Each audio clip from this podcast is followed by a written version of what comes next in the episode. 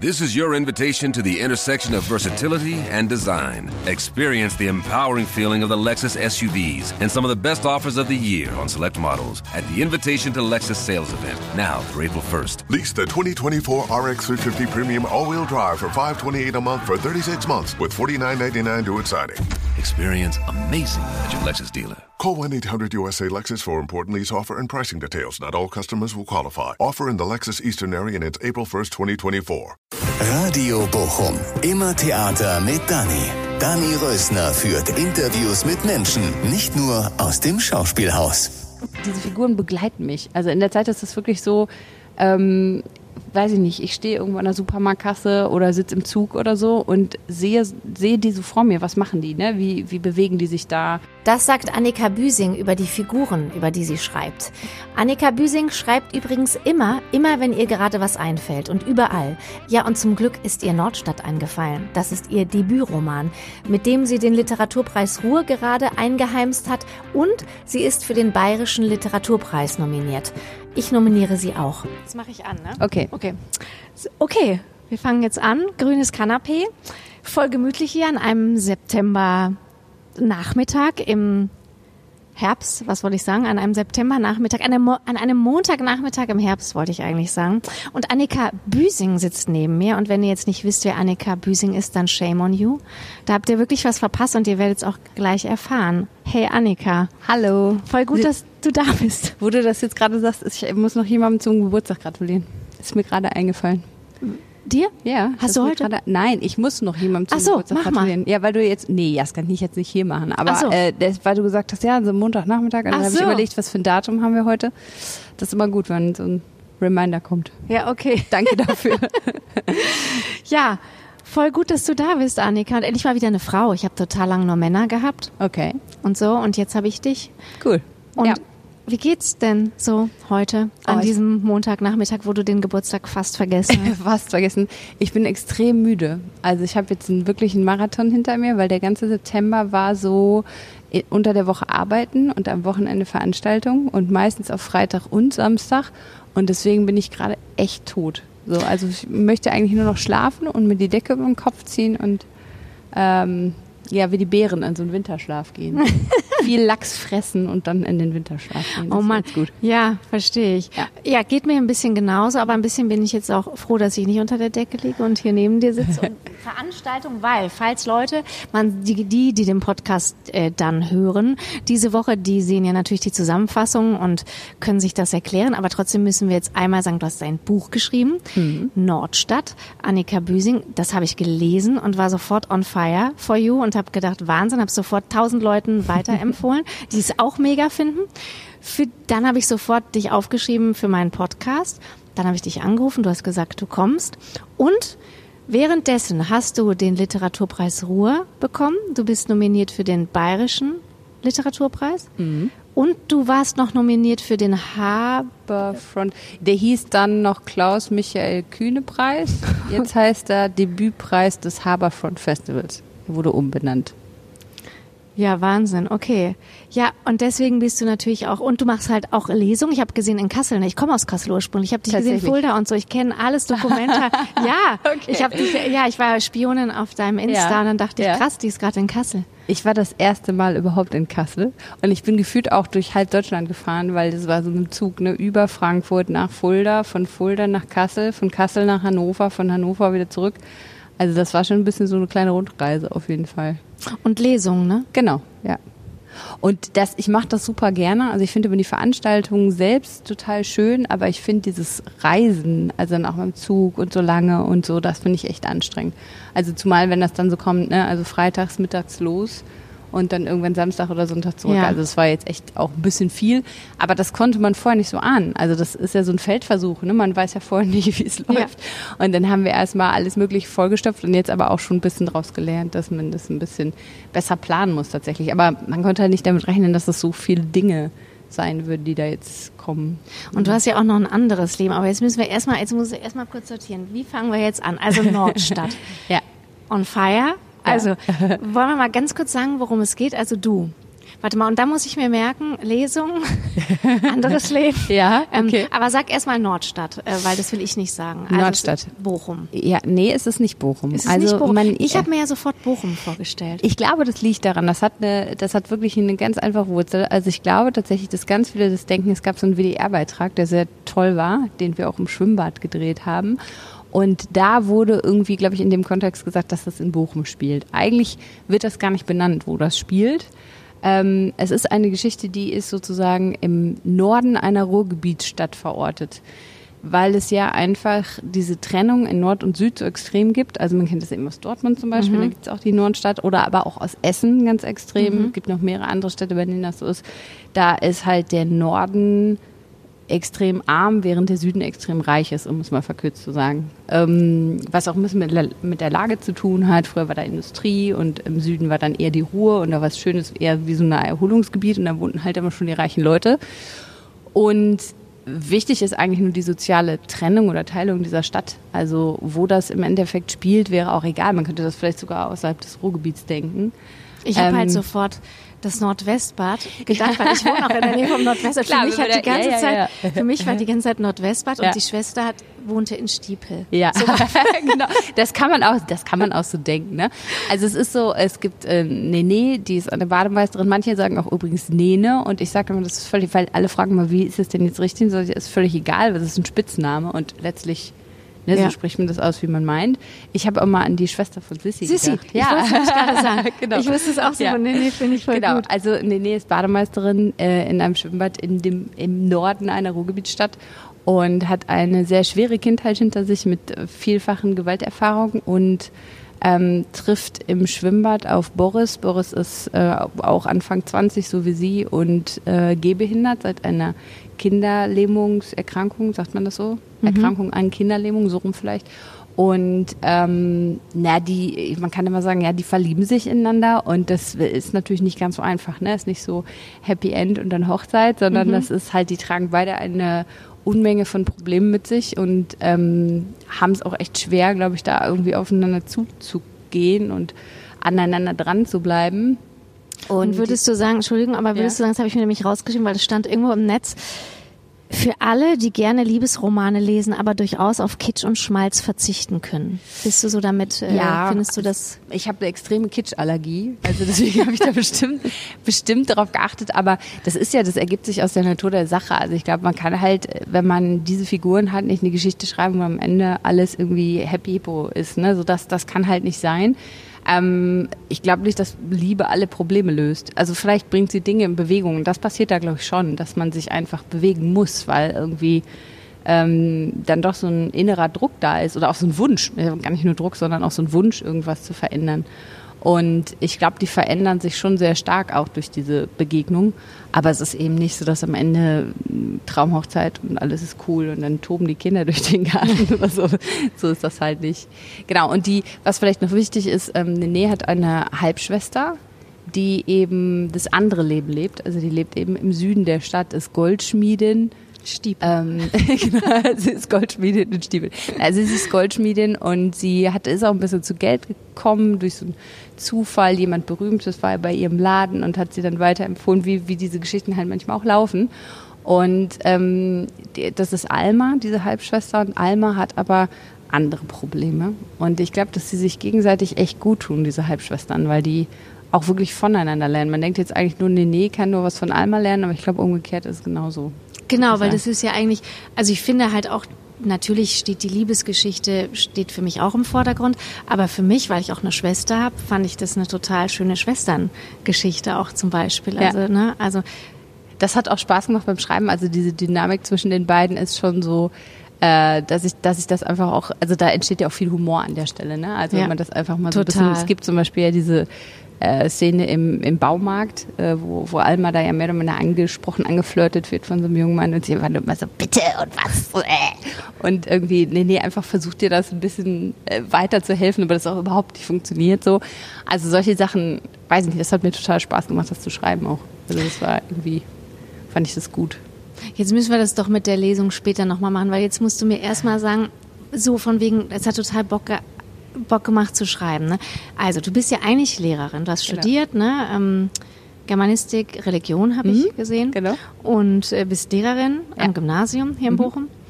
Und äh, ja, und dann war das, wie, wie ist das? War das immer dein Traum, Buch zu schreiben? Ja, ich habe auch schon immer geschrieben. Also ich habe mit, weiß ich nicht, ich habe, ich glaube, ich habe erst einen Versuch gemacht, einen Verlag zu finden. Das war so mit irgendwann Anfang 20, wenn man so denkt, oh, jetzt könnte ich mal einen Verlag finden.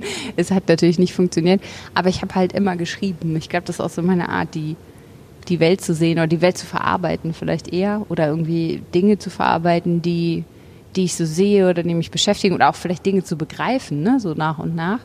Aber und, trotzdem muss man das ja können. Das mache ich auch. Ja. So, und ich kann es vielleicht ein bisschen, deswegen bin ich beim Radio, weil ich gut texten kann vielleicht. Ja. Aber trotzdem muss man ja, also Geschichten schreiben ist ja dann nochmal.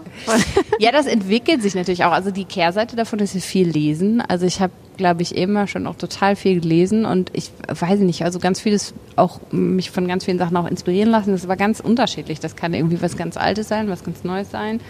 Ähm, irgendwie, ich habe mal so alles quer durch die Bank gelesen und auch wirklich durcheinander, muss man sagen. Also das hat ja dann nicht irgendwie so einen Kanon, wo ich gedacht habe, den muss ich jetzt abarbeiten.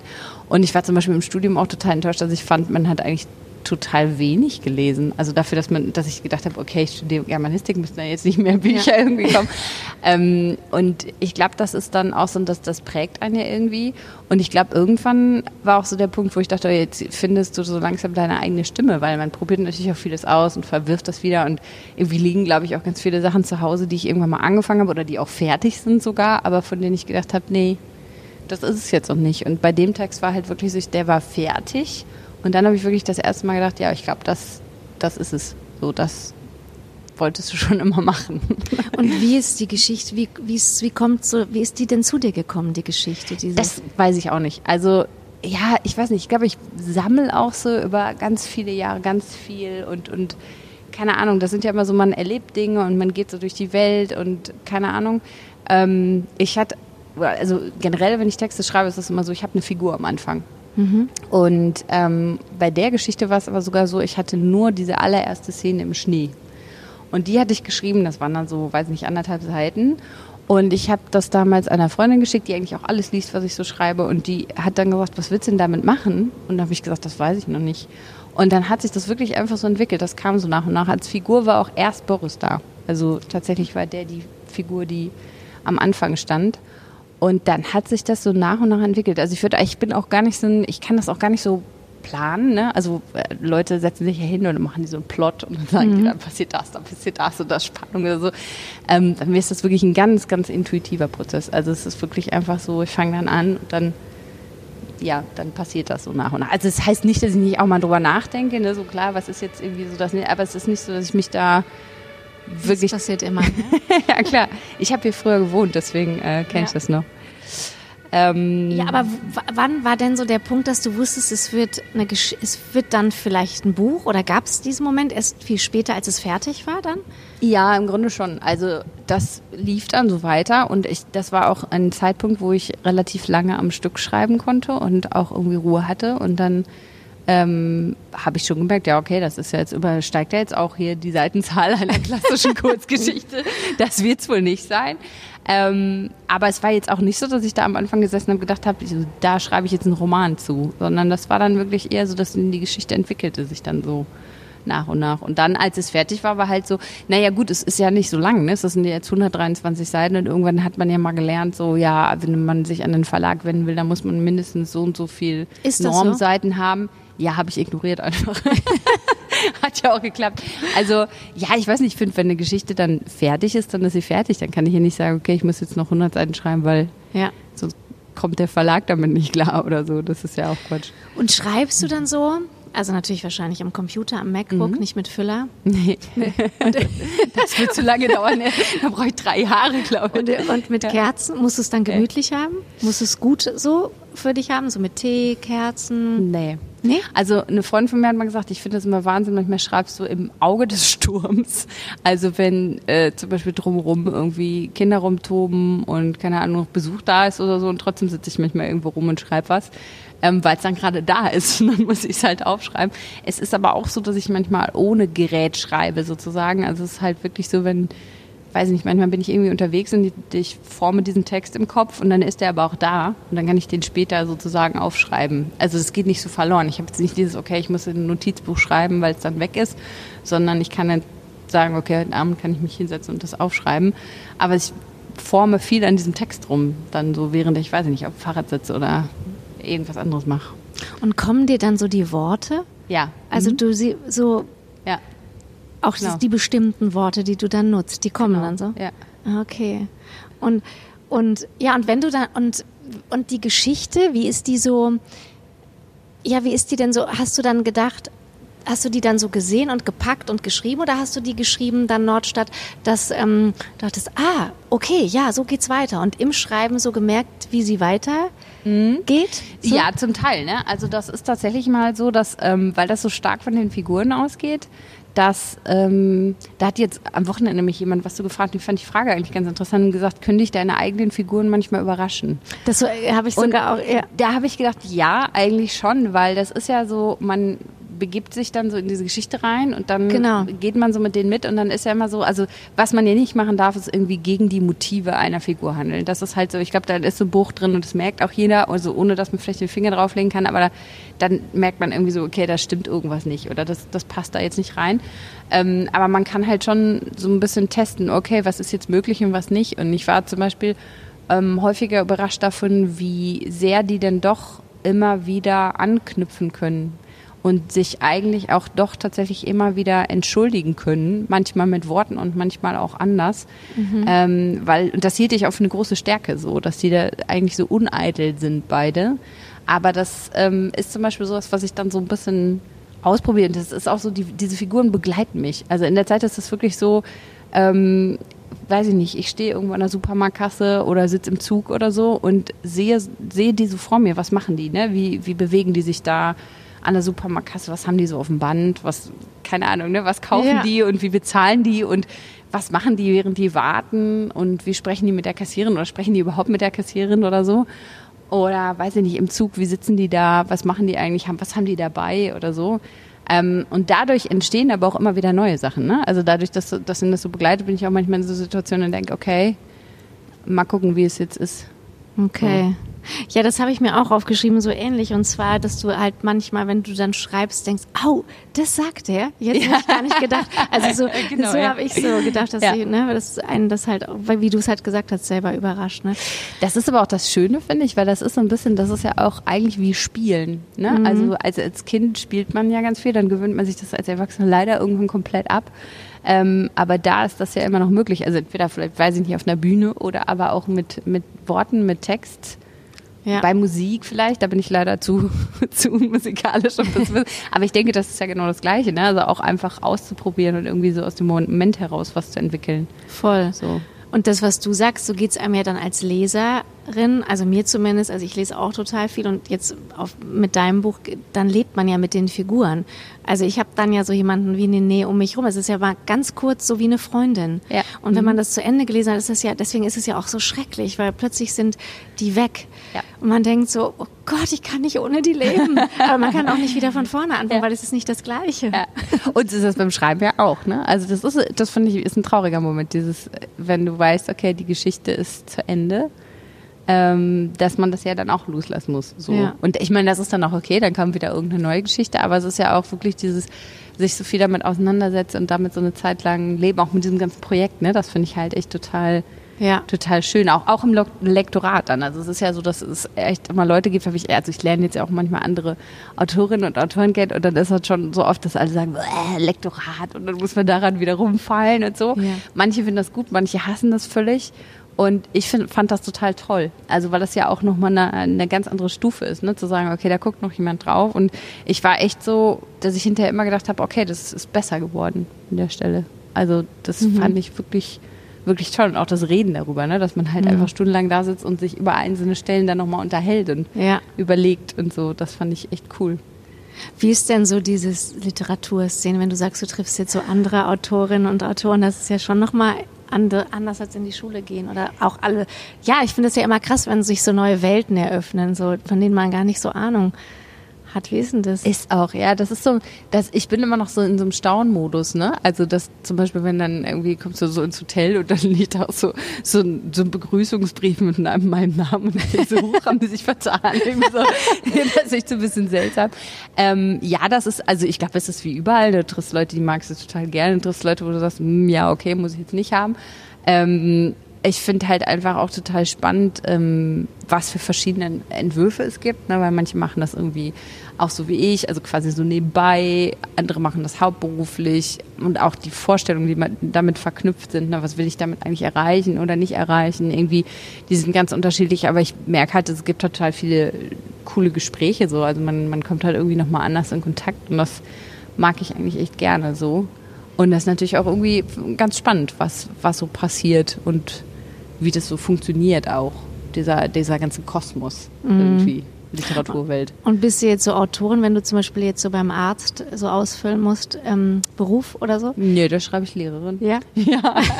ja also, ich meine, das ist ja auch irgendwie mein, mein Hauptberuf. Ne? So, also ich meine, ich lebe jetzt nicht vom Schreiben.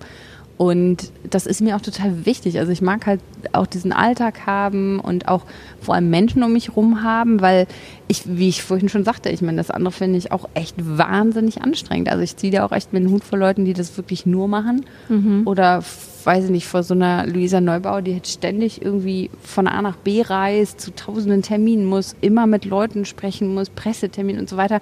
Also ich echt denke, was ist so hart, glaube ja. ich. Also das ist wirklich, und dann immer noch konzentriert zu bleiben und bei der Sache zu sein und nicht abzustumpfen. So. Total. Also das finde ich echt auch ähm, ja, sehr bewundernswert. Aber ich mag auch wirklich diesen ganz normalen morgens aufstehen und zur Schule fahren und in der Klasse sein und so. Das finde ich sehr, ich mag das echt gerne. Das hält ja auch eigentlich sehr gesund. Auf so, jeden? Fall.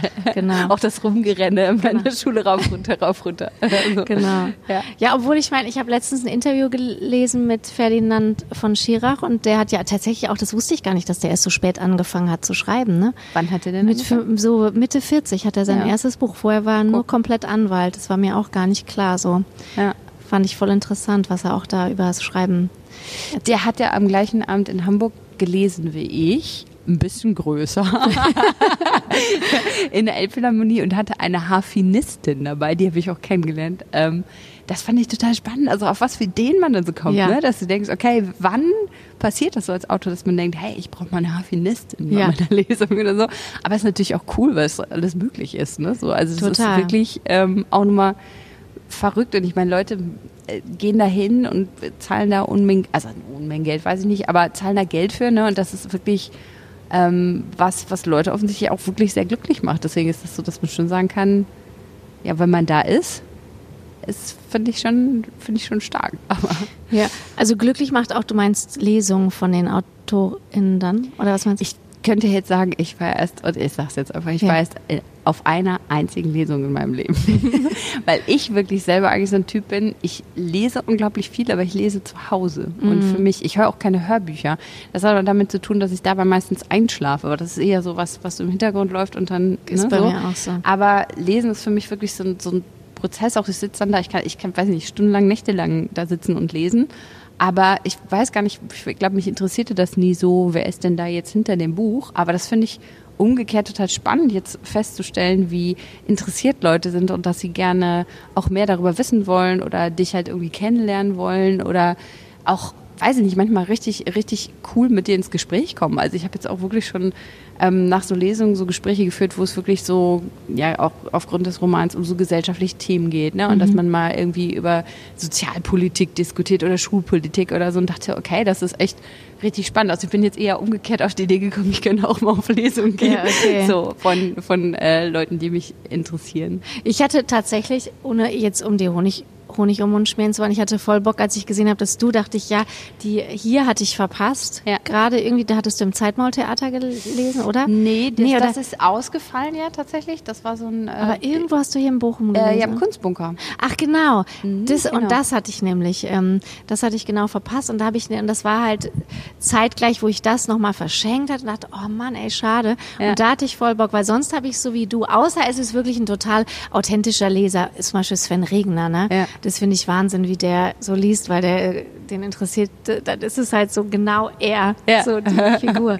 So, Ja. ne, aber ansonsten treibe ich mich auch nicht so auf Lesungen Ja. rum. Aber zu dir würde ich jetzt kommen. Liest du noch mal in Bochum? Ähm, nee, aber in Oberhausen, Ja, äh, das wäre jetzt so in der Nähe, fällt mir gerade ein, das ist dieses Jahr auf jeden Fall noch. da müssen wir Und- noch mal was ausmachen. Genau, ja. Für dich. Ja. Aber sag mal, ähm, warte mal, Lesung, genau. Du bist jetzt total viel rumgekommen und dann, aber ja, also du hast Germanistik studiert, Mhm. Sprache, Worte, aber und kannst du von Haus aus jetzt gut lesen, weil das ist ja auch noch mal sowas, ja. Es ist, könnte ja auch sein, dass du total introvertiert, schüchtern, du gar keine schöne Stimme hast und macht ja, dir, das könnte sein. das könnte sein. Ja. Ist jetzt nicht bei dir so. Also, was ich jetzt fragen will, ist, macht dir das voll Spaß, so nach vorne zu gehen und deine Geschichte zu lesen? Ja, voll. Aber erst seitdem ich da, da brauchte ich auch echt einen Schubser. So, ähm, das war ziemlich am Anfang. Das war eben, als wir diesen ersten Pod Podcast aufgenommen haben. Und da war das so, dass ich das, also da hat mein Lektor schon gesagt, ey, du musst das jetzt üben. Das lag aber daran nicht, weil ich nicht lesen könnte, sondern ähm, ich lese ja auch total viel vor, zum Beispiel auch in der Klasse, ne? Oder so. Und ähm, ich habe halt gesagt, für mich ist immer ein Unterschied, ob ich jetzt einen Text vorlese von Tucholsky oder meinen eigenen. Und das war, das ging so um diese Stufe, du musst deinem eigenen Text genauso viel Gewicht geben wie einem Tucholsky-Text. Und das finde ich ist erstmal Überwindung, ne? Also das in den Raum zu stellen und zu sagen, okay, und das ist meins und das ist jetzt ne, ich präsentiere das sozusagen mit genau dem gleichen Selbstbewusstsein. Und das war am Anfang immer eher so ein bisschen so, weil ich habe das echt dann zu Hause geübt ne, und habe mich auch aufgenommen und sowas. Und dann habe ich wirklich da gestanden und dachte, du liest mir so, okay, ich wäre auch schnell damit fertig, lasse ich das mal. Und das hat so ein bisschen gedauert. Und dann irgendwann ist aber so der Knoten geplatzt. Und dann habe ich gedacht, okay, das ist so, du musst es ja auch immer so auf deine eigene Weise machen. Also kann sich ja auch gar nichts aneignen irgendwie von anderen. Und da dachte ich, okay, du musst eigentlich nur diesen Punkt überwinden, zu denken, ja, das ist jetzt eben kein Tucholsky. so. Und äh, als das dann okay war, ähm, dann war es auch gut. Und also jetzt muss ich echt sagen, es gibt so Stellen, die finde ich grandios zu lesen. Also das mache ich auch immer wieder gerne. Ich kann auch manche Sachen kann ich schon regelrecht auswendig und das ist natürlich auch eine große Sicherheit, ne, so. Ja. Aber ich habe jetzt zum Beispiel am Wochenende gab es eine Premiere, da habe ich zum ersten Mal den Anfang vorgelesen, weil ich hatte mir ja selber ein Bein gestellt, weil ich halt mit dem Satz Ich liebe dich anfange. Und ich habe halt gedacht, wie kann man denn so blöd sein, eigentlich so einen Roman so anzufangen, weil liest das mal vor, das ist total schwer. Ja. Und mir hat, das ist ja deine Zunft, aber mir hat schon mal jemand gesagt, ein Schauspieler, naja, es ist auch einfacher, eine Nacktszene zu drehen, als den Satz Ich liebe dich zu sagen. Ja. Weil das ist wirklich, das ist was ganz Intimes und was ganz Wichtiges und es klingt oft einfach nur sturzdoof. Ja.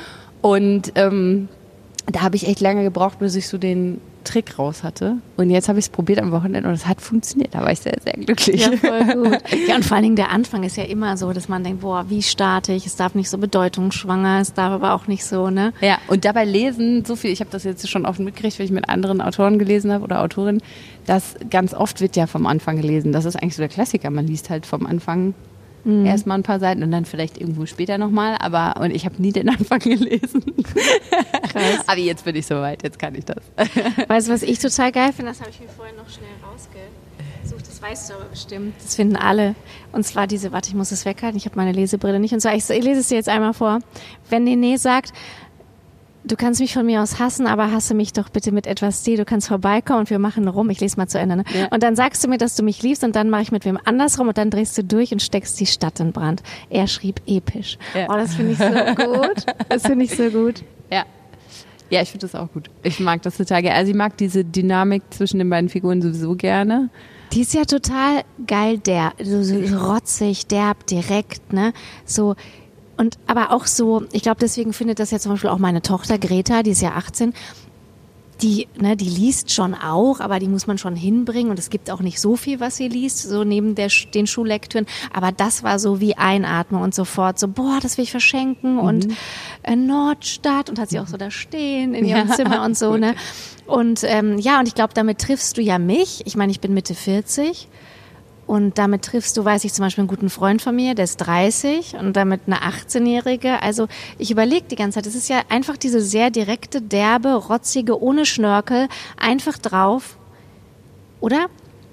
Ja. Ich weiß gar nicht, wie ich das, wie ich das sonst so. Also zur Sprache, das ist so. Ähm, Modern wollte ich meisten, sagen. Ja, genau. Also meistens äh, oder viele Menschen damit auch kein Problem haben. Es gibt schon manchmal so ein bisschen auch so die Rückmeldung, also das ist mal bei so Lesungen, ja, für welche Zielgruppe ist das denn? Das klingt doch eher so, als wäre das jetzt für 17-Jährige.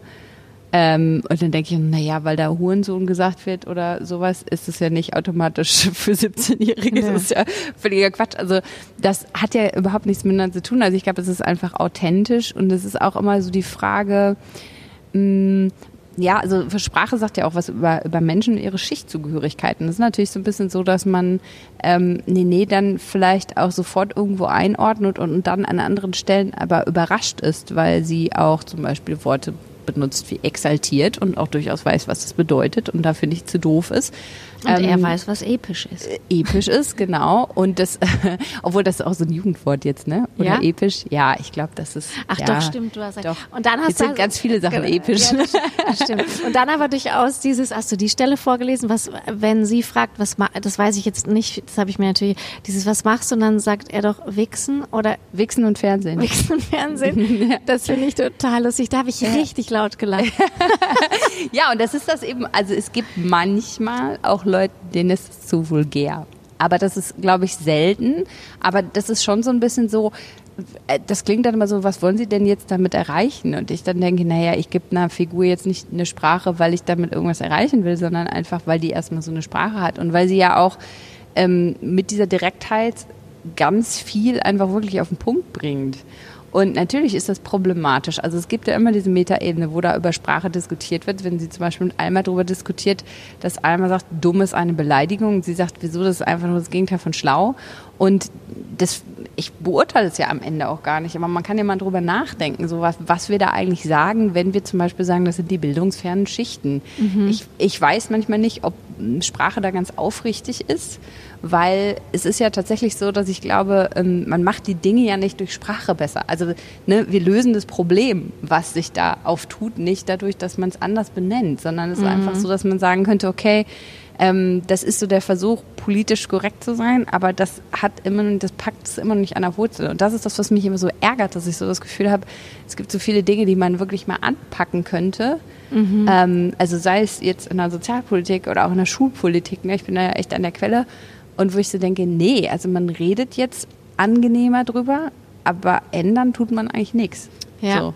Ja. Und das ist, das finde ich unaufrichtig, weil ich meine, im Endeffekt ist es auch so, dass ich irgendwann mal gesagt Das so habe, dass- wegwischen dann. Genau, ne? Ja, genau. Und das, das ist aber auch dieses, wenn man, wenn man die, über die Sprache dann so urteilt, dass ich denke, also man ist noch kein besserer Mensch, nur weil man nicht Wichser sagt. Mhm. Ne? So, das ist, glaube ich, immer noch dieses, was in den Köpfen drin ist, ja, okay, das ist halt einfach, ja, das gibt es ja auch an einer Stelle, ne? das ist so gesockst, dass ich nicht benehmen kann. Und es ist ja auch das, was quasi sich auch, glaube ich, so verändert. Das merke ich halt eben genau mit meiner Tochter, die halt eine Zeit lang immer wie immer fick dich sagen musste, wie so ein Tourette-Syndrom. Ne? Und ich ich finde das total, ich finde das so ganz schlimm beleidigend. Ja. Und so, ich so, ja, das sagen wir uns auch untereinander. Ja. Das ist nicht so schlimm. Ja. So, und dann kann man natürlich so drauf gucken, so, oh Gott, oh Gott, und dann genau, aber so wie du, halt so differenziert gucken, was ist das denn? Ja. So. Ja, das, ja, also ich glaube, da gibt es ganz, ganz viele Beispiele für und ich glaube manchmal, äh, das ist Gott sei Dank selten, aber manchmal wird das dann auch so sofort in diese Ruhrgebietsecke gepackt. Ja. Ne? Und deswegen sage ich dann manchmal so halb ironisch, wenn dann die Frage ist, ja, und, und da sind ja die Probleme auch besonders groß und keine Ahnung, ich sage immer, ja, wir können alle so mit Mühe unseren Namen schreiben. Genau. Also weil mich das auch immer so ein bisschen ärgert, ne? auch diese Darstellung, das habe ich immer gesagt, so, ich möchte mal eine Ruhrgebietsdarstellung, die wegkommt von diesem, also entweder ist es zotig und witzig, ähm, oder man Zotig macht sich auch eigentlich so ein bisschen lustig über die Leute, ne, weil die ne, auch so ein bisschen schlicht sind. Oder es ist so wie im äh, Dortmund-Tatort. Es ist alles, es ist so düster, aber düsterer geht's auch gar nicht mehr. Ja. Also alle sind immer richtig mies drauf und die wohnen immer in den schlimmsten Ecken der Stadt, ne, wo, wo du echt sagen kannst, wo findet man denn diese Drehorte überhaupt? also wirklich genau. so und es ist wirklich, es gibt so überhaupt keinen keine Lichtblicke und dann gab es irgendwann, ich weiß nicht, dann gab es irgendwann eine neue Figur und dann hatte die schon wieder tausend Probleme. Es ist der einzige Tatort übrigens, den ich gucke, weil ich bin überhaupt kein Krimi-Gucker, aber ich dachte mal, okay, ist Dortmund, guckst du mal. Aber es war echt, dass ich dachte, oh nee, also kann man das, weiß ich nicht, kann man nicht auch mal beides zeigen, also Licht und Schatten vielleicht, aber Ja. nicht nur immer. Ja. Das ist ja düsterster Schatten, immer. Ja, Stichwort Arbeiterkind. Es sind ja auch nur Arbeiterkinder aus dem Ruhrgebiet, so wie du. Es sind genau. alle nur Arbeiterkinder. Ja, genau. Das fand ich irgendwie doof. Das habe ich im Internet gesehen bei dir. Ich habe ja dann noch mal so ein bisschen geguckt. Eigentlich lebst du ja dann auch mit mir, wie so eine, ähm, also mein Interviewgast lebt dann so ein bisschen mit mir und ich überlege dann, was frage ich, was interessiert mich, schreibt sie bei Kerzen, also so, Ja. was kommt dann. Aber meistens führt sich das Gespräch ja selbst dann und ich kann das alles weglegen. Aber Arbeiterkind habe ich gelesen. Und das dachte ich so ein bisschen, als ich das gelesen habe, dachte ich, ja, ist mir aber scheißegal. Ist aber so, war aber so für diese Geschichte, dachte ich so, ja, braucht ihr das jetzt? Dass sie ein Arbeiterkind ist, weil sie so eine Geschichte geschrieben hat. Die Frage habe ich mir tatsächlich gestellt. Also das kommt ja tatsächlich, muss ich jetzt fairerweise sagen, aus der Verlagsinformation. Ja, ne? okay. ähm, und das, ich glaube, es ging fast so ein bisschen darum, ähm, ich weiß gar nicht, irgendwie schon so ein bisschen zu markieren, okay, es kommt nicht jemand, der in Düsseldorf wohnt und aber nichts zu tun hat und über das Ruhrgebiet schreibt. Weißt du, was ich meine? Ja, okay. Also ich, vielleicht war das das so ein bisschen. Und ich meine, ich bin schon auch der, dieser verschwindend geringe Prozentsatz von äh, Kindern, die selber studieren, obwohl noch nie jemand in der Familie studiert hat. Ne? Also ich weiß gar nicht, da gibt es ja irgendwie so Studien zu, wie, Ja. wie hoch die Wahrscheinlichkeit ist. Und die Wahrscheinlichkeit ist einfach gering. Und ja, vielleicht ist das deswegen da drin gelandet, aber ähm, ja, es ist zumindest vielleicht auch so, dass ich sagen kann, ja, okay, also wenn dann die Frage kommt, ja, wie, wie kommt denn die Inspiration zustande, weil ich denke, okay, ich lebe hier und ich erlebe auch Menschen hier und ich lebe, äh, erlebe auch soziale Probleme. Ähm, also dann ist das so, dass man sagen kann, okay, ich kann das schon beurteilen, ne? So, wobei das, ich finde, das ist nicht der einzige, ähm, das einzig Wichtige, aber ich finde es schon auch immer ein bisschen seltsam, wenn man, wie gesagt, so von außen drauf guckt und dann sagt so, okay, so stelle ich mir das jetzt vor, dass das da ist. So, dass, ähm, ja, wobei, weiß ich gar nicht, Literatur ja auch, also man kann ja auch aus der Sicht eines, weiß ich gar nicht, Massenmörders schreiben Ja. und da wäre ich schon froh, wenn man da von außen drauf liegt Ja. und nicht tatsächlich von innen rausguckt. Also insofern, man hätte, ja klar, vielleicht kann man das weglassen, aber vielleicht ist es auch gleichzeitig so ein bisschen so ein, kann man auch mal machen. Okay. Ja. Weißt du, was mir gerade einfällt noch, weil du gerade gesagt hast, weil ich, ich wollte dich fragen, ist da so gar nichts biografisch bei Nene oder nutzt du da auch sowas aus dir? Also Wut, ganz bestimmt, äh, weil ich, habe ich ja vorhin schon gesagt, mich regt halt wirklich auf, dass wir so wenig tun. Also so wenig wirklich tun äh, an den Dingen, die man ändern könnte. Und das ist so, dass, dass ich denke, okay, das hat sich auch nicht verändert, seitdem ich zur Schule gegangen bin. Und das, weiß ich, ich sehe auch da die, die Veränderung nicht. Also jetzt passiert zum Beispiel, nimm mal die Schule, ne, da passiert jetzt sowas wie Digitalisierung und es wird jetzt alles irgendwie moderner und keine Ahnung. Aber ich glaube, es wird immer noch nicht gerechter. Ähm, und das ist zum Beispiel sowas, wo, wo ich sagen würde, so, boah, das finde ich echt, das finde ich massiv. Oder auch so dieses, wenn es halt zum Beispiel geht um Stadtentwicklung, ne, so was hat sich eigentlich verändert und wenn man sich umguckt und sagt, okay, ähm, in meinem Stadtteil hat sich nicht allzu viel verändert seit den 80er Jahren.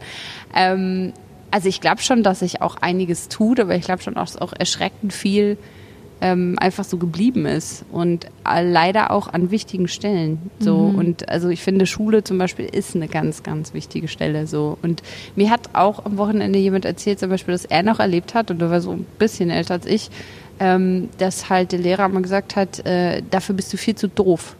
Und dann denke ich so, okay, das, äh, das kann ja nicht wirklich wahr sein. Ne? Und es gibt so viele Dinge, ja, von denen ich denke, okay, das sieht immer so aus, als gehen wir die an, aber das ist tatsächlich nicht so. Und deswegen, das ist sowas, wo ich denke, das ist, das steckt schon so drin, dass ich denke, oh boah, können wir nicht einfach mal was tun und aufhören zu reden, vor allem. Also ich habe das Gefühl auch gerade zum Thema Schule, es wird wahnsinnig viel geredet und wenig getan. So. Ja, okay. Es ist so, es ist natürlich das, was Lehrer immer sagen, ne? aber ich meine einfach auch so, wenn du vor Ort bist, dann weißt du halt, wie die Dinge laufen und sagst, okay, vom, vom auf dem Papier ändern. Das ist ja auch total, ist ja auch ein wahnsinnig, ich meine, ihr seid ja dann in dem Moment einfach angestellt. Ihr könnt ja auch euer Spektrum, ihr habt ja gar keins, oder? Also was ist, was Ja, kannst also du, was kannst du ändern? Natürlich kannst du Ungerechtigkeiten in deiner Klasse ändern. Du kannst irgendwie schon einwirken auf soziale Ungerechtigkeiten oder und all das, ja. Und aber ne, und du kannst jemanden stärken. Also ich glaube, wir haben das gleiche Politik, äh, das gleiche Politik, hm, wir haben das gleiche Problem wie, ähm, wie Klimapolitik. Also das geht nicht, Schulpolitik geht nicht ohne Sozialpolitik. Und Klimapolitik geht auch nicht ohne Sozialpolitik. Man muss das schon wirklich auch wollen. Und ich habe oft den Eindruck, man will das gar nicht wirklich. Also man will gar nicht wirklich was verändern, sondern das ist immer so ein Flästerchen, was irgendwie Ja. oben drauf kommt. Und dann hat man auch so viel Unruhe geschaffen. Also das passt jetzt überhaupt nicht zum Thema, aber trotzdem muss man das ja mal sagen. Als ich 2010 äh, angefangen habe, war gerade der Wechsel von G9 auf G8. Und jetzt ist gerade der Wechsel zurück. Und es hat so viel Unruhe gebracht und eigentlich am Ende nichts, weil man hat immer gesagt, ja, okay, dann sind die Schülerinnen und Schüler ein Jahr jünger, wenn sie in den Beruf gehen. Und was haben die alle gemacht? Sind ins Ausland gegangen oder Ja. freiwilliges soziales Ja. Jahr oder ich arbeite erstmal, weil die noch gar nicht so weit waren. Und, mein- haben BA gemacht und sind anschließend bei Firmen oder irgendwelchen anderen Arbeitgebern nicht angenommen worden, weil die dann gesagt haben, du bist mir eigentlich noch viel zu jung, du hast überhaupt keine Erfahrung. Richtig, genau. Das ist ja auch ein Grund, warum man jetzt zurückschraubt. Weil man merkt, die sind überhaupt nicht, ja, die haben vielleicht total viel Stoff in der Birne, aber nichts anderes. Nee, genau. Und vor allem, die haben ja auch Stundenpläne gehabt oder haben auch immer noch. Wir haben ja die, die komplette Oberstufe, das sind ja immer noch alles G8er. Die haben Stundenpläne, die, die sind, das ist echt unmenschlich. Ich meine, die haben mehr Stunden teilweise da drauf als ich.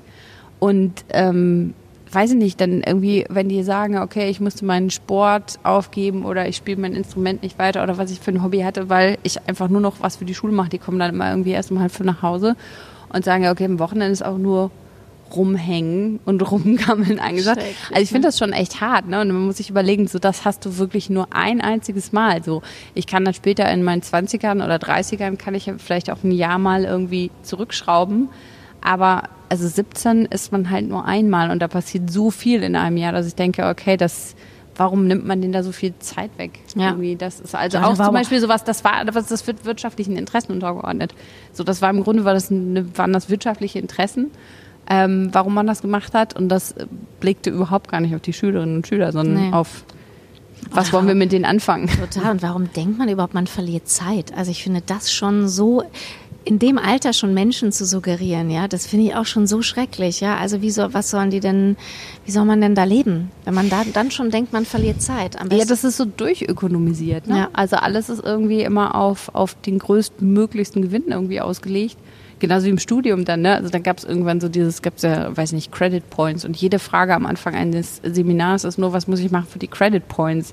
So, also dieses sich mal was mit, mit was auseinandersetzen aus freien Stücken, weil man es vielleicht auch will und weil es vielleicht auch gerade dran ist und weil man irgendwie, weil das gut für den Kopf ist. Das ist ja total zurückgetreten hinter solche Interessen wie, okay, was muss ich machen, damit ich jetzt möglichst schnell, möglichst erfolgreich bin? genau. Das ist schon, also das muss man schon echt arg in Frage stellen, aber das, ähm, Ja, vor allen Dingen, weil eigentlich muss ja die Frage sein, was muss ich machen, um möglichst glücklich zu sein? Das ist ja das auch die, wa- was, wo viele einfach stehen, die jetzt gerade irgendwie Mitte 20 sind, die eben das überhaupt nicht wissen. Ja. So, weil das kommt ja einfach dabei raus. Das ist ja auch eine ganz einfache Matheaufgabe, finde ich, ist ja logisch. ja. Ja, das stimmt.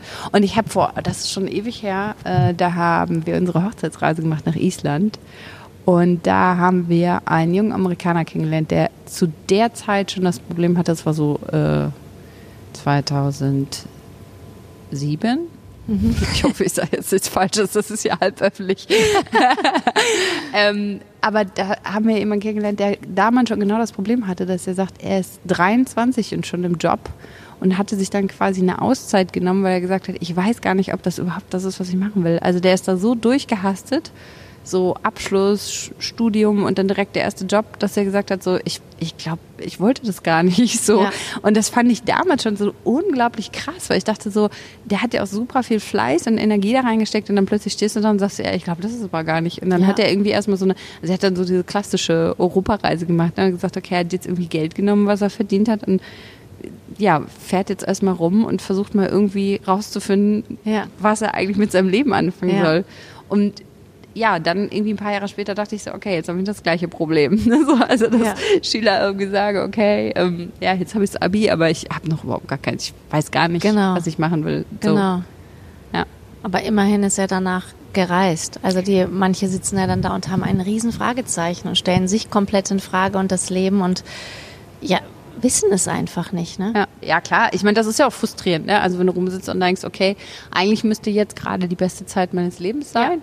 Und was ist die Aber beste ich- Zeit? Wie ich- ich weiß noch nicht so richtig. Ja, und wie verbringe ich die denn? Wie, wie geht denn beste Zeit? Das Ja. finde ich auch. Also, genau, das ist schön. Wie geht denn beste Zeit? Klar. Genau. Aber hast du gerade die beste Zeit? Oh, das ist eine gute Frage. Ähm, ja, man könnte irgendwie schon sagen, ja, weil was ja cool ist, ist so mit über 40. Ja.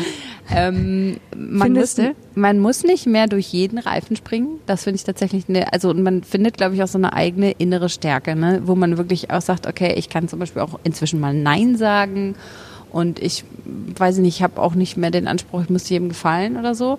Und gleichzeitig entwickelt man ja so eine Energie, weil jetzt zum Beispiel meine Kinder sind da schon ein bisschen älter. Also da muss ich nicht mehr, wenn die ganz klein sind, ist ja einfach alle Energie bei den Kindern und alle Zeit und aller Schlaf. Ja. ne, so. Und ähm, deswegen, ja, finde ich das schon echt eine gute Zeit, weil ähm, man sich schon wieder so ein bisschen frei schwimmen kann und aber irgendwie immer noch nicht so ja, also man hat noch nicht so einen Energieverlust. Also ich weiß auch gar nicht, ob man irgendwann einen Energieverlust hat. Also ich kenne auch Leute, die sind, keine Ahnung, über 70 und haben noch Energie wie eine Brausetablette so. Aber trotzdem kann das ja sein, ne, dass man auch irgendwann sagt, okay, für viele Sachen habe ich jetzt nicht mehr die Energie oder so, weiß ich nicht. Aber äh, die ist auf jeden Fall noch da. So und vielleicht sogar wieder ein bisschen mehr, eben weil man bestimmte Dinge jetzt auch schon nicht mehr machen muss. Also zum Beispiel, weiß nicht, Kinder wickeln oder genau. sowas. Genau, genau. Ja. Deswegen ja, eigentlich schon ganz gut. Ja, und hat das nicht so wahnsinnig. Ich habe übrigens auch gerade vielleicht wirklich meine beste Zeit. Ich meine, ich hatte schon mal eine beste Zeit, aber jetzt habe ich auf jeden Fall noch mal eine beste Zeit. Okay, ja, klar. Also das ist der, das ist schon der erste Trick, den wir weitergeben können. Ja. Also die beste Zeit kann man öfter haben. Ja, nicht genau. nur das stimmt. Ja. Man kann auch mal so richtige Scheißzeiten haben, aber auf jeden, jeden Fall, Fall, so auf jeden Fall habe ich so beste Zeit, Scheißzeit, beste Zeit. Mhm. Und und äh, ähm, ja, beste Zeit. Jetzt hast du dieses Buch geschrieben, was das macht doch auch was, oder? Also mit dir, mit deinem Selbstbewusstsein, macht das nicht? Also ich meine jetzt nicht so, ich meine jetzt nicht so, boah, guck mal, wie geil ich bin, sondern nur, ich habe das, ich habe ein Ziel erreicht, ich habe was gemacht, wie ein 800 Meter Lauf. Ich habe das wirklich, und das ist auch noch schön. Also und nicht so, boah, bin ich geil und ich lese mir mal die ganze Zeit durch, was für, wie, du weißt, was ich ja, meine. Ja, ja, ich weiß, was du meinst. So eine schon auch stolz, schöner Stolz. Ja, das ist auf jeden Fall so. Aber ich muss auch sagen, dass es oft so, ich weiß gar nicht, gar nicht so im alltäglichen Bewusstsein ist. Also es gibt immer mal wieder so Punkte, wo ich denke, oh krass. Ja. Guck mal, das gibt's wirklich. Und es gibt auch mal so Punkte, wo das dann mal so, so mehr nachsagt. Aber wo das für mich jetzt speziell, glaube ich, nochmal ähm, so ein Punkt ist, ist, wenn jetzt das nächste Buch kommt. Weil das ist nicht dann kann ich nicht nur sagen, okay, ich habe jetzt ein Buch geschrieben und damit habe ich so, ne, das, das habe ich jetzt erreicht, sondern irgendwie zu sagen, okay, das geht auch weiter. Und vor allem ist das ja auch so ein, so ein sich freischwimmen. Ne? Mhm. Also ich glaube, das ist, das ist nochmal ganz wichtig, weil das ist nicht so ein, oh, guck mal, die Lehrerin hat ein Buch geschrieben und wie, wie, wie cool, ähm, sondern irgendwie dass ich für mich selber auch nochmal denke, okay, jetzt, äh, jetzt geht das auch weiter, du kannst das selber auch mitgestalten. So, ich glaube, das ist nochmal was, wo ich wirklich so denke, okay, das ist ein, auch ein Privileg, ne? Also das ist einfach so was, das äh, finde ich total großartig, dass es passieren kann. Ja. So. ja, das ist doch total toll, oder? Ist, da, ich glaube, das will ich dich fragen, mhm. weil deswegen habe ich vielleicht auch gerade meine beste Zeit, weil beste Zeit ist immer so ein bisschen, also bei mir es ist so vieles möglich, mhm. was man vielleicht gar nicht gedacht hätte.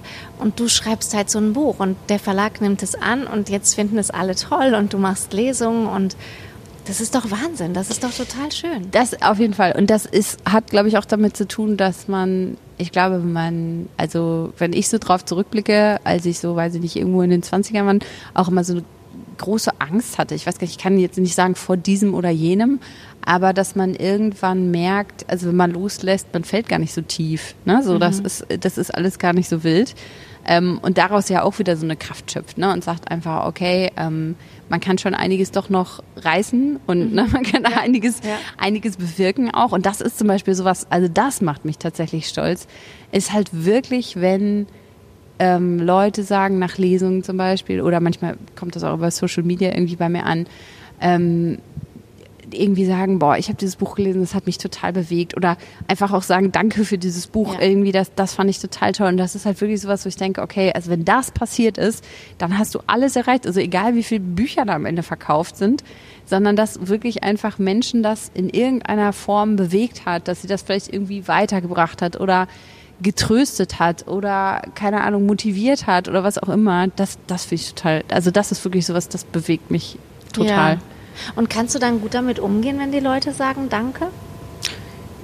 Also das was ist so heißt- richtig so, also Ja. so richtig schönes Kompliment. Also Du denkst ja gerne, habe ich gerne gemacht, dir so Ja. eine Geschichte geschrieben. Ja, also ich, ja, mich bewegt das unglaublich. Ich kann gar nicht so viel Herzchen zurückschicken, wie ich möchte, ne? So, aber doch, also ich nehme das schon, nehme das schon mit so. Also ich trage das schon mit rum und das ist auch echt, äh, ja, das ist so das Wichtigste eigentlich. Das andere drumherum, das ist so, ja, okay. Das passiert auch, ne? Also dann weiß ich nicht, sowas wie, oh, du warst jetzt in der, oder Schüler dann sagen, sie waren jetzt in der Zeitung oder so. Ja. Aber das ist halt, ich finde, das ist im Vergleich ist das nicht so wichtig, wie wirklich zu sagen, okay, ich habe jetzt irgendwie Menschen erreicht und denen hat das irgendwas gebracht. So. Ja. Ich finde es toll, dass du das gemacht Also so, das, das finde ich halt so. Ich finde so, das finde ich einfach schön, dass es so Frauen gibt. Also es, so, weißt du, das kann ich so ganz neidlos sagen. Das ist so geil, Ja. dass dir das jetzt gelungen ist und du bist Bochumerin und jetzt kommt wieder dieses, oh, danke schön. nee, das finde ich toll. Ja. Ja, ich glaube, vielleicht wird man darin auch ein bisschen frei. Das merke ich zum Beispiel in den letzten Jahren, was sich so verändert, dass ähm, ja diese, diese Vergleicherei oder si sich zu vergleichen, dass das auch weniger wird. Ne? Also dass man irgendwie nicht mehr so das Gefühl hat, okay, ich muss auch immer besser sein als jemand. Also ich meine, das ist ja auch was, was uns irgendwie so, so ein bisschen anerzogen wird. Ne? Also ob wir das wollen oder nicht. So und ähm, ich weiß nicht, ich habe schon, glaube ich, immer versucht, mir das nicht irgendwie allzu sehr zu Herzen zu nehmen, aber ich glaube, so ganz frei machen kann man sich davon nicht. Und wenn man dann so irgendwann so ein bisschen drüber weg ist, also dass man denkt, okay, dass dieser, auch dieser feministische Gedanke nochmal ein anderer, ne? dass man einfach denkt, okay, sind wir nicht auch so ein bisschen drauf getrimmt, auch andere Frauen immer als Konkurrenz oder als Bedrohung zu empfinden. Und das finde ich zum Beispiel auch, da merke ich, dass ich da viel offener und viel freier werde, aber irgendwie vielleicht auch, weil man irgendwann sagt, okay, ich muss jetzt nicht mehr mich da dauernd irgendwie beweisen und das ist auch echt ein irrer Druck, glaube ich, den, den Leute da so haben. Ne? Also weil das auch immer so diese Doppelfunktion ist. Außer du bist irgendwie im, im Job musst du halt erfolgreich oder sollst du Ja. halt be- bestenfalls erfolgreich sein und ähm, dann irgendwann vielleicht noch eine Familie gründen und, und Kinder haben oder keine Ahnung, auch noch gut aussehen dabei, nach Total. Möglichkeit, bitte Ja. nicht müde. Genau, so. genau. Und irgendwie auch genauso viel leisten wie andere, wie andere Männer, wie andere Frauen. Aber dann Und- trotzdem kommt es da voll auf die Biografie an, finde ich. Also ich finde das ein total inter interessantes Thema mit dem Neid. Ich habe vor kurzem sowas gelesen. Das war irgend, das hat irgendein Philosoph gesagt, dass Neid ein, dass das ganz, dass es ein ganz großes Gefühl dieser Zeit gerade wieder ist. Ne? Vielleicht auch so geht das einher mit Insta, Facebook, diesen ganzen Social Media und so, ne, überall alles wegretuschieren und so, ne. Und ähm, ich habe das aber nicht zu Ende gelesen, habe das nur so wahrgenommen. Und ich von mir, ja, ich bin auch manchmal neidisch, aber ich kann so auch schön neidisch sein, so wenn ich auch. Und ich glaube, ich habe aber auch eine gute Biografie. Ich habe halt nichts so Schlechtes erlebt. Weißt du, was ich meine? Ich Ja. musste auch nicht viel neidisch sein. Ja. So. Und deswegen kann ich auch viel gönnen, glaube ich. Ich merke Ja. aber, um mich rum merke ich das sofort, wenn das so passiert. Wenn da so Neider im Raum sind. Und dann kann ich das mir auch total gut annehmen. Weißt du, was ich meine? Ja, aber ich glaube, das Problem ist halt auch fast so ein bisschen, dass die falschen Leute neidisch sind. Also auch die, die es gar nicht müssten. Ja. Also und das ist ja auch so ein Das bisschen das, das äh. Thema des Romans. Also das ist, da gibt es schon Leute, die haben allen Grund neidisch zu sein. Also zum Beispiel auf das freistehende Einfamilienhaus im Süden der Stadt. Ähm, wo die Kinder ein Trampolin im Garten haben. Ne, so, und ich glaube irgendwie dieses, dass die, dass diese ganze Diskussion manchmal auf so einem Level geführt wird, die, das ist total absurd. Also ich denke, okay, ähm, da muss man ja erstmal hinkommen. Ja. So, und wenn ich dann neidisch bin, weil ich denke, okay, ich wohne aber hier mit äh, acht Leuten in einer Dreizimmerwohnung und äh, muss jeden Monat am Ende des Monats überlegen, wie, wie kann ich überhaupt noch Lebensmittel kaufen, dann habe ich echt andere Probleme. Und das ist aber sowas, das siehst du ja nicht bei Instagram Nee, oder bei TikTok, genau. sondern das ist halt wirklich außerhalb dieser dieser Realität, die ja auch irgendwie immer größer wird, ne? So, ähm, dass Ja, ja, einfach Leute da auch gar keinen gar keinen Ort haben oder gar keinen Platz haben. Und ich glaube, da entsteht auch sowas, was sich schlecht einfangen lässt, nämlich einfach so ein Gefühl von ähm, ich kann gar nicht mehr teilhaben an Genau, Dingen. genau. Und So. das ist ja dann wiederum gar nicht mehr Neid. Und ne, so, das sind ja dann wirklich, da geht's ja um ganz andere Dinge. Es gibt ja diese Stelle, ähm, oder es- es geht ja auch immer mal wieder um Popcorn und Cola und Kinoeintritt im Roman. Ja. Und Boris, der arbeitslos ist, kann sich das nicht leisten. Und das ist sowas, ich kann, also ich kann mir das jetzt leisten im Moment. Also gab auch Zeiten, wo ich mir das nicht leisten konnte. Ähm, aber wenn man dann ins Kino geht und merkt, okay, wenn ich jetzt hier, weiß ich nicht, Popcorn, Eintritt, Getränk oder was, keine Ahnung, und für, ne, da bist du irgendwie, weiß ich nicht, was kostet das im Moment? Das ist so teuer. 30 Euro los oder was, Ja, keine Ahnung. vielleicht sogar Aber wo man mehr. halt denkt, okay, das ist auch irgendwie, also das ist ja irgendwie einfach nur Teilhabe an einem normalen kulturellen Leben. Das ist ja nur nichts Großartiges, Besonderes. Da Nee. geht es nur nicht darum, war ich mal im Urlaub oder kann ich mir mal irgendwas ganz Schönes für meine Wohnung leisten. Das sind wirklich so Dinge des Alltags. Und sich das irgendwie klar zu machen, dass es wirklich eine ganze Menge Leute gibt, die das nicht bezahlen können, das finde ich einfach mal so, das weiß ich nicht, das, das geht mir auch zu oft unter. Unter. Also die, ne, die Diskussion findet auf einem anderen Niveau statt und, und, und beleuchtet das gar nicht erst. Das hat mich auch total berührt im Buch. Und weißt du, was mich noch total berührt hat? Da musste ich wirklich weinen auch. Die Stelle mit dem Hund. Also, weil die Nene erfährt ja so, auch um Vergewaltigung geht. Das fand ich natürlich auch, das hat mich auch mega beschäftigt. Und dann aber auch die Gewalt ihres Vaters, ne? Und mit dem Hund, boah, das fand ich krass. Ja, das ist halt immer so dieses, mm, also wo, wo sich Vertrauen entwickeln kann. Also wenn man kein Vertrauen zu Menschen hat, dann vielleicht eher zu Tieren, weil Menschen manchmal auch echt äh, keine, die ist einfach auch keine angenehme Mhm. Das Spezies. ja, das hat also mich- ja. an ganz, ganz vielen Stellen ne, muss man das einfach wirklich sagen. Wir sind ja auch jetzt gerade leider echt so, dass wir unseren Lebensraum so komplett runterrocken und zerstören. Und dann denke ich mir auch so, äh, auf die Idee kommt doch auch keine andere Spezies. Nee. Also warum, Ne. ich weiß nicht, aber irgendwie äh, Menschen schaffen das ganz gut. Total. Und deswegen ist es ja halt auch voll berührend da mit dem Hund, ne? Und wie, wie ist das entstanden für dich? Mit dem Hund, Ja, auch die, ja, dem Vater, dem so. Hund und wie sie dann, ja. dem Vater, dem Hund. Ich weiß, also das, das kann man jetzt nicht so, so en Detail sagen. Ich glaub, Der Hund, der sie dann halt so tröstet. Ja, ne, aber ich meine, das ist, das ist jetzt auch nichts, was so, was so ungewöhnlich ist. Also Vielleicht ist es auch eher so, wie du es geschrieben, ne, das kann man natürlich, deswegen müsst ihr das natürlich jetzt alle sofort lesen, wenn ihr das hört. ja, unbedingt. Ich habe ja letztens gesagt, äh, wegen des, wegen des Himbeereises. Weil eine äh, Kollegin von mir mal sagt, also das findet sie eigentlich die wichtigste Stelle, äh, ist das Himbeereis. Und dann habe ich jetzt am Wochenende auch gehört, in Fulda war das, da gab es einen Lesekreis. Und ähm, die haben das dann auch gelesen mit mehreren Frauen und so. Und dann hat eine, die das vorbereitet hat, hat für alle Himbeereis mitgebracht. Oh, das ist toll. Also ich finde, das wäre der Grund. Man muss das Buch lesen wegen des Himbeereises. Himbeereises. Das klingt komisch, ne? Genau. Wegen des Himbeereises. Ja. Die Deutschlehre benutzt den Genitiv. wegen dem Himbeereis. Nein, aber So. ja. Ja. Weißt du was, jetzt sind wir bei 56 Minuten. Yes. Und eigentlich habe ich so eine Stunde und ich krieg immer Ärger, wenn ich nicht eine Stunde mache, weil auch alle sagen, die den Podcast hören, weißt du, wir würden den gerne in einem durchhören, aber wenn du immer überziehst, dann höre ich die zweite Hälfte nicht mehr. Ja, okay. Und da will ich mich jetzt dran halten. Weil eigentlich haben wir, ich meine, ich könnte jetzt endlos mit dir quatschen. Ne? Ich habe ja auch gar nicht dich hier was gefragt, was ich mir aufgeschrieben habe, aber das Ja. Gespräch hat so, hat sich geführt, selbst Ja. geführt. Sollen wir noch was Wichtiges Abschließendes sagen? Ja, sagen wir noch was, was, was, habe ich dich irgendwas nicht gefragt, wo du denkst, das hätte die mich doch mal gefälligst fragen können? Wenn das jetzt die BochumerInnen hören? Oh, das weiß ich nicht. Nee. Mm. Nee, oft kommt, also ja, also eine schöne, in die Zukunft weisende Frage ist ja, ähm, ist das neue Buch so wie das alte? Ja. Nein. so, auf einer Skala von 0 bis 10, wenn also quasi 0 ist, das ist Nordstadt 2.0 und 10 ist, ist es was völlig anderes, ist es eine 7. Wirklich? Ja, also zwischenzeitlich haben wir auch mal überlegt, hat mein Lektor gesagt, vielleicht ist es auch eine 6 und hat gesagt, nee, aber wir wollen ja auch eine 7. Und wie weit, also es ist schon geschrieben. Ja, genau, also es gibt jetzt noch das Lektorat und dann ähm, ja, brüten wir da noch ein bisschen drüber und im Februar kommt es dann.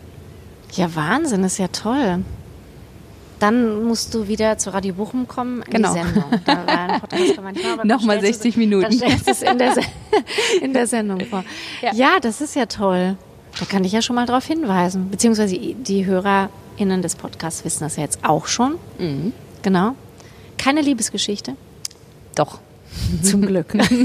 aber nicht kitschig. Nee. Ich würde sagen, nein. Ist nicht kitschig. Was ich vielleicht noch gut finde als Abschluss, das jetzt haben wir ja kurz so gesagt, ja, es ist ein Roman, der im Ruhrgebiet irgendwo spielt. Ich habe ihn halt in Bochum verankert, im Nordwestbad. genau. genau da nämlich. genau da. Und äh, in Stiepel. Ja. Und im Union Ja. Kino. Ja, genau. Ähm, aber ja, meine Schwester aus Kassel kann das ja auch lesen. Klar. Das hat ja. Also ich sage ja, wie gesagt, ich glaube immer, wenn man äh, einfach mal mit offenen Augen durch Städten, Städte läuft, wird man das wiedererkennen. Also ich glaube, es gibt selten Städte. Ich habe mal gelesen, dass Wien zum Beispiel in der Stadtplanung so früh so weit war, dass die ähm, dem sozusagen ein bisschen entgegengewirkt haben und auch relativ erfolgreich. Also so, dass sie sagen, die Postadresse sagt nichts über die soziale Herkunft. Finde ich beneidenswert. ja, das ist mal richtig geil. Aber sonst in Kassel kann man das bestimmt auch. Ja, Nachvollziehen. kann man da lesen. Ne? Ja, ja, vor allen Dingen da kann man es gut nachvollziehen. Ja. Da gibt es ja auch so Ecken wie in Dortmund, die düsteren. Ich wollte vorhin noch zu dem Tatort sagen, wahrscheinlich die düsteren Ecken sind wahrscheinlich gar nicht in Dortmund gedreht. Nein, in Kassel. Das hast du gut erfahren. ja. Mann, Annika, alles Gute für dich. Ne? Dankeschön. Mach mal, Vielen dass Dank. ganz viele Leute jetzt das Buch kaufen. Ne? Vielen Dank, das, Und das Neue nett. Ja, auf voll. Dem, auf dem grünen Kanapé. Kanapee. Wie letztens der mein Gast gefragt hat, warum ist es denn keine Chaiselong? Oh, ich habe es einfach Kanapé genannt, weil ich dachte, es ist ein Kanapé. Ich habe, ähm, wie sagt man, Innendesign-mäßig, architektonisch, nee, was ist es denn, möbelmäßig, Ja. überhaupt gar keine ja. Ahnung. Ja, auf jeden Fall sitzen wir hier und äh, gucken auf die Stadt Bochum. Ja, sag noch was zu Bochum als Abschluss. Was zu Bochum? 59, 54. Schaffst du? Bochum. Ähm, Liebst du Bochum? Ja, es ist eine ähm, ironische Liebe, würde ich sagen. Aber schon Liebe trotzdem. Ja. ja. Und unkitschig vor allem. Und- Sehr unkitschige Liebe. Sehr schön.